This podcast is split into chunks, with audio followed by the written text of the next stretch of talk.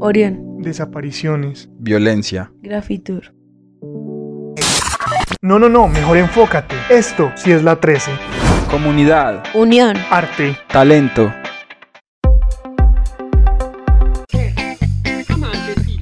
Bienvenidos, bienvenidos, bienvenidos a Enfoca 13, desde aquí, desde la 13.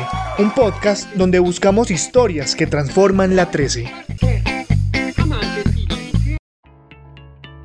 Desde hace dos años, la ex lideresa que por privacidad y protección personal llamaremos Raquel fue amenazada y desplazada de la Comuna 13 San Javier. Sus inicios como lideresa de este territorio fue hace más de 10 años cuando su esposo había sido secuestrado por la guerrilla. ¿Con qué inicio? ¿Por qué inicio con el tema del liderazgo hace 15 años? Porque a mi esposo de hace 16 años lo secuestró la guerrilla. Al secuestrarlo la guerrilla, eh, empecé a interactuar con grupos de derechos humanos, con programas de víctimas. Me di cuenta que a las víctimas las tenían muy olvidadas. Después de darse cuenta del olvido que tenían las víctimas, Raquel decidió entrar a una organización de mujeres en la comuna para poder apoyar de alguna manera a su esposo. Pero durante su proceso en la organización, ella se dio cuenta que tenía varias habilidades como líder. A partir de ese momento, comenzó a participar en diferentes grupos sociales y políticos de la Comuna 13 San Javier.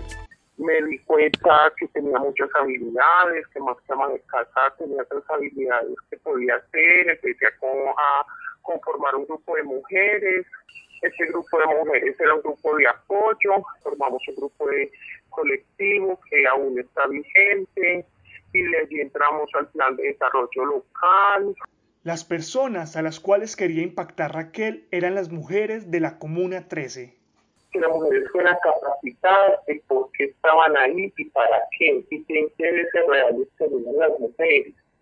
Entonces, desde ahí se, se fue como visibilizando más la parte de, que- de la interacción entre mujeres. Entonces, siento yo que la parte de la participación cambió desde ese entorno. Cuando ella llega a ser la presidenta de la Junta de Acción Comunal de la Comuna 13, lo primero que hizo fue abrirle la puerta a los jóvenes para brindarles nuevas oportunidades.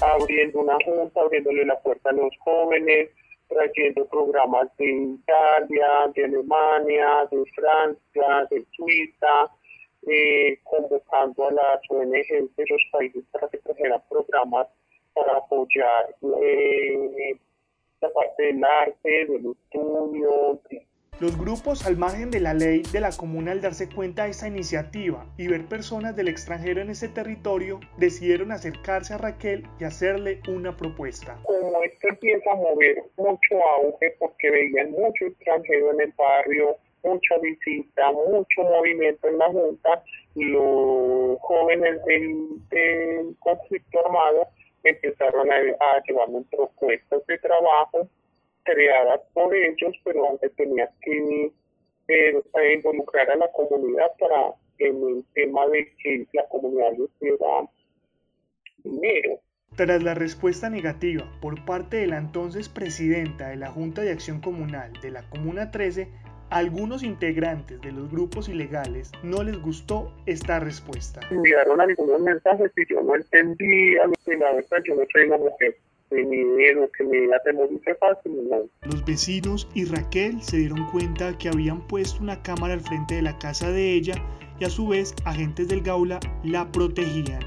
Cuando no, al conde me mandaron que me avisaron que me habían mandado a matar, que me tenían que quitar, que porque no quería trabajar con ellos y que por el contrario estaba apoyando a la policía, por eso me estaban expulsando, y, y, inmediatamente patio. Según Raquel, ella es una persona que es más de hacer que de decir.